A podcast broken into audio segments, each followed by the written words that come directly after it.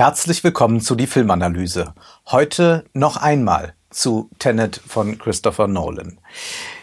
Vielmehr nehmen wir diesen Film als Anlass. Anlass darüber nachzudenken, wie sehen wir uns eigentlich Filme an. Dass Tenet ein großartiger Film ist, davon habe ich schon gesprochen. Doch wir müssen einmal noch zu Tenet zurückkehren, denn es zeigt sich an der Art und Weise, wie dieser Film mitunter rezipiert wird, etwas sehr, sehr Typisches für unsere Zeit. Sicherlich kann und darf man Christopher Nolan Filme kritisieren, das habe ich ja auch schon getan. Das ist äh, kein Heiliger, der unantastbar ist. Doch einige Kritikpunkte an Tenet, die immer und immer wieder vorgebracht werden, die sagen doch vor allem etwas über die Zuschauer und die Filmkritiker aus. Wir sind nämlich dabei zu verlernen, wie man sich solchen Filmen wie Tenet nähert.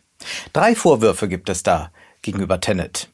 Einmal, der Film habe Logiklöcher oder Plotholes. Zweitens heißt es da, Nolan gebe sich keine Mühe, Figuren richtig zu entwickeln, sie zu erzählen. Und drittens heißt es, Tenet lasse einen emotional kalt.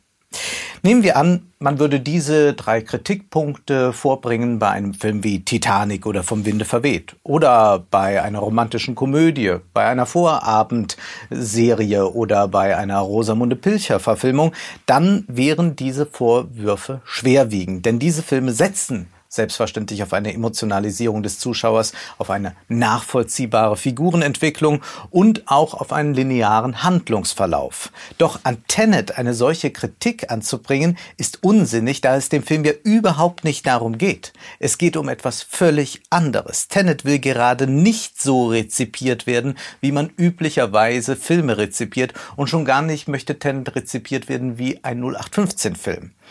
Deshalb setzt er ja auf Inversion. Er setzt darauf, Zeiten aufeinanderprallen zu lassen. Er hebt eben das lineare Denken und das lineare Sehen aus den Angeln. Das kann man vielleicht als Zumutung begreifen, man sollte es aber eher als Herausforderung verstehen. Und der Vorwurf Logiklöcher, der greift nicht. Der Film ist sehr exakt komponiert und viel mehr will man mit diesem Vorwurf wohl überdecken, dass man Probleme mit dem nichtlinearen Sehen hat und das bedeutet auch, dass man mit einer gewissen Abstraktion, die ein Film produzieren kann, Probleme hat. Wir sind sehr daran gewöhnt, linear zu sehen. Das merkt man auch, wenn man selbst immer über diesen Film wieder nachdenkt, dann kommt man sofort wieder in eine solche lineare Rezeptionsweise. Es kommt unserer Realität eben sehr nahe. Wir akzeptieren im Kino Zeitraffer, Zeitlupen, Zeitsprünge. Dabei müssten wir auch gerade bei solchen Dingen ja schon erkennen, das Kino ist kein Abbild unserer Realität.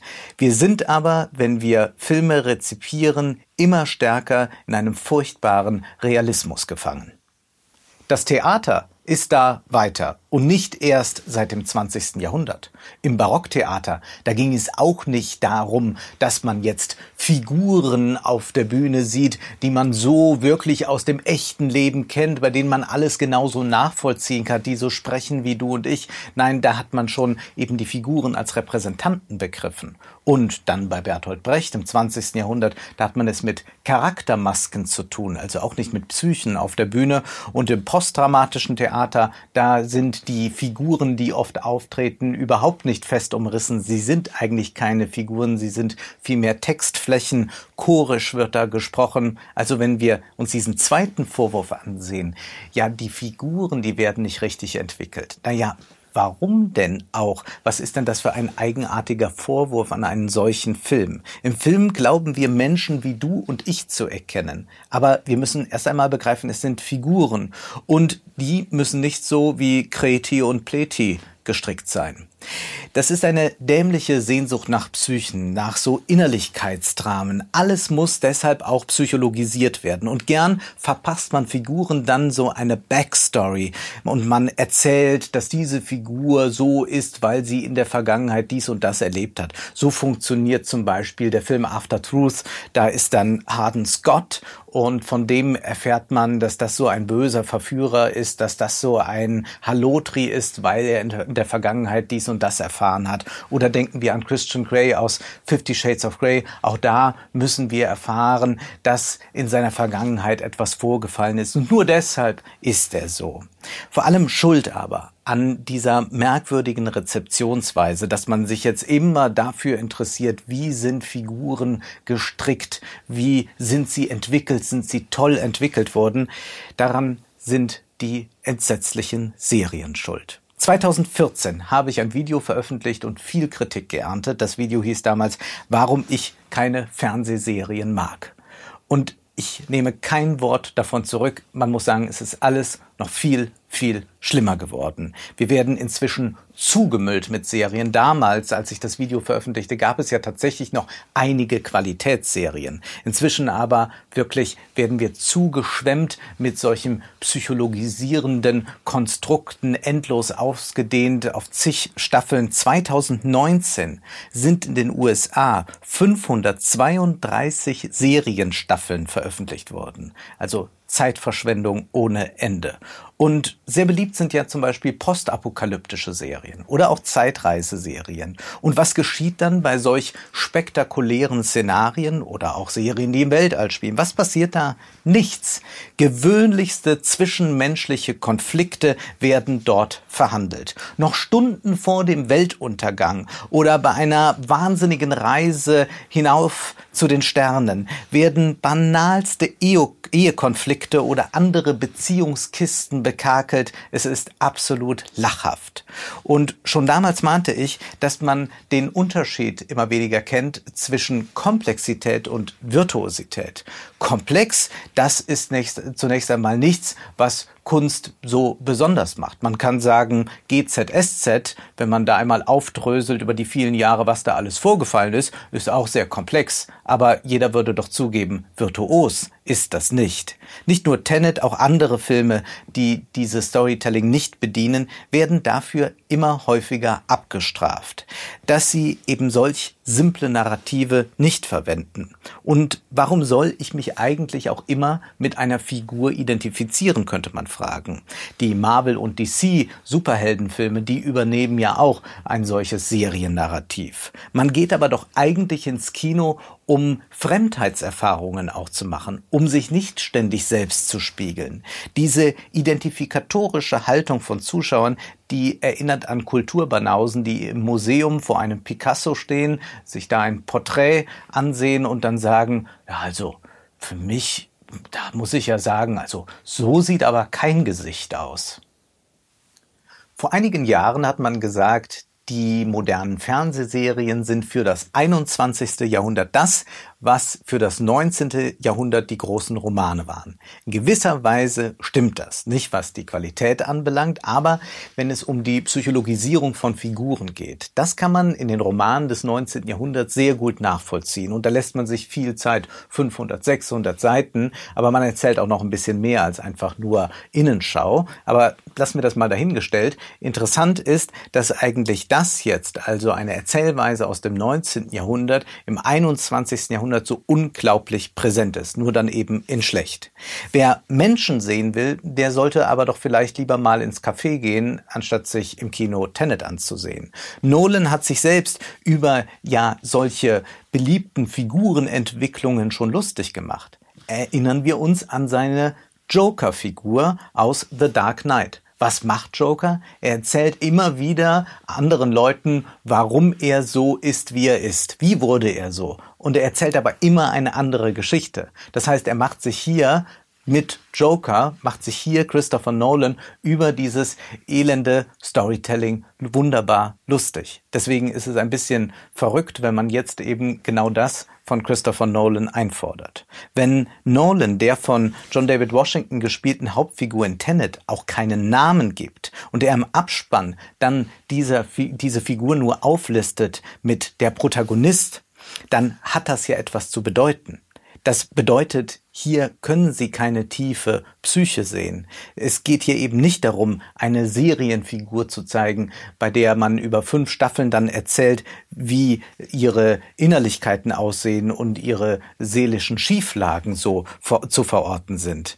Und das ist aber ein sehr generelles Problem meines Erachtens. Menschen erzählen heute ständig ihre Lebensgeschichte. Man traut sich ja fast niemanden mehr nach der Uhrzeit zu fragen und man bekommt ja gleich die ganze Lebensgeschichte mitgeliefert. Und das liegt aber auch daran, dass wir heute immer mehr einen Mangel an Abstraktionsvermögen verspüren. Vielleicht liegt es ein bisschen an der I- und You-Kultur. Man geht nur noch von sich selbst aus. Das zeigt sich auch in akademischen und politischen Diskursen. Man sagt nicht einfach etwas, sondern man stellt erst einmal die eigene Identität heraus. Man sagt, ich als heterosexuelle weiße Frau mit chinesischen Großeltern sage oder denke oder vermute, dass zwei plus zwei gleich vier sind.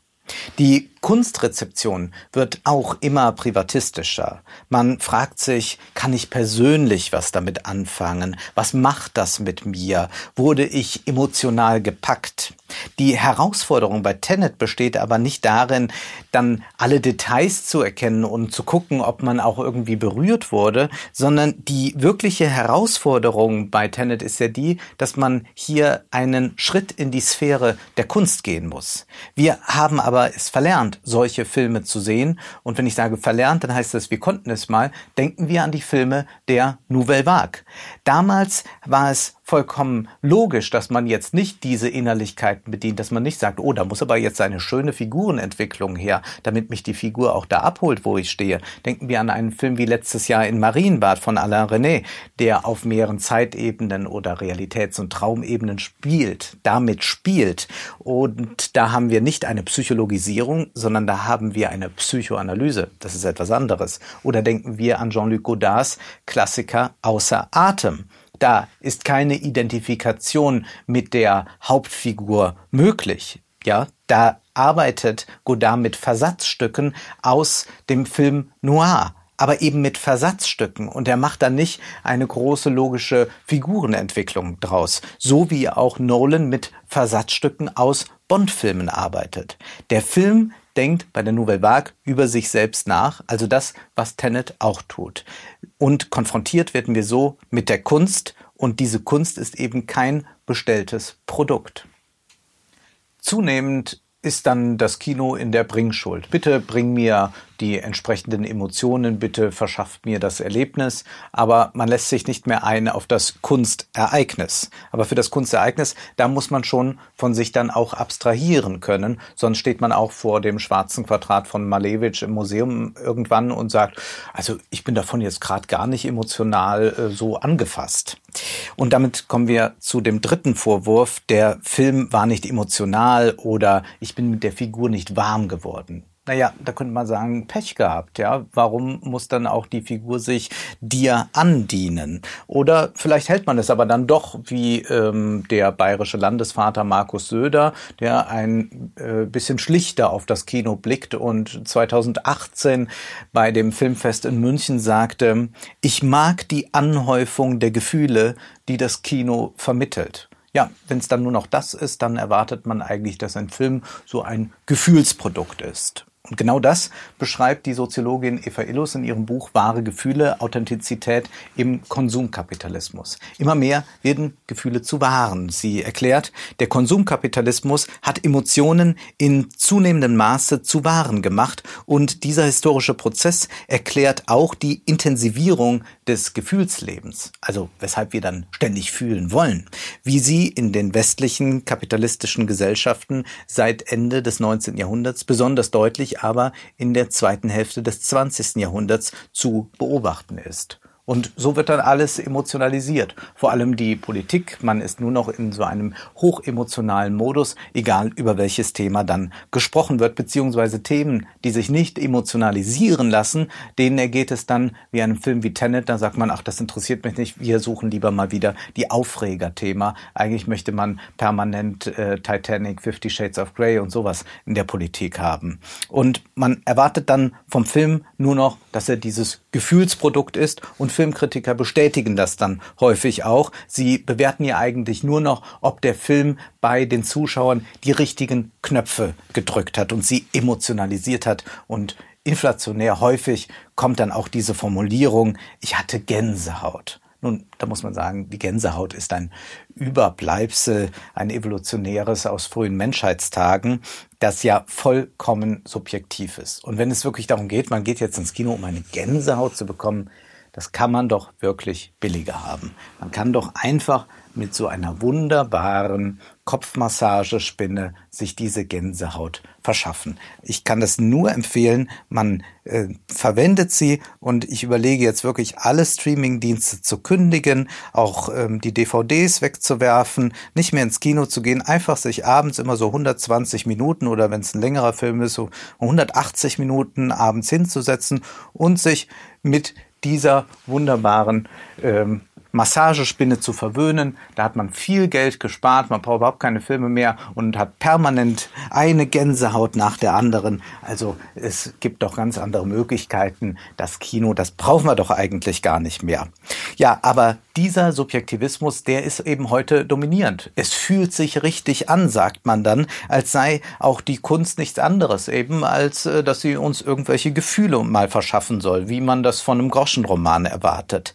Tenet ist also ein enorm wichtiger Film, müssen wir festhalten, weil er eben nicht nur zeigt, was das Kino kann, sondern er zeigt auch, das Kino muss nicht immer das tun, was es sonst tut. Wir leben in einer Kultur ohnehin der Unterforderung. Anspruch wird als Zumutung empfunden. Das Niveau wird immer weiter abgesenkt. Die Kunst soll dann den Menschen dienen, wie die Roboter den letzten Menschen in Wally dienen. Und da wird man dann von der Kunst gefüttert, gekitzelt, massiert und gehätschelt. Und nebenbei sei mal noch angemerkt, die, der Freundschaftsdialog am Ende von Tenet zwischen dem Protagonisten und zwischen Neil ist in seiner Kürze, in seiner Lakonie und Präzision gehaltvoller, man könnte ruhig einmal sagen emotionaler, als all die pathetischen Freundschaftsbekundungen aus all den furchtbaren Marvel- und DC-Filmen.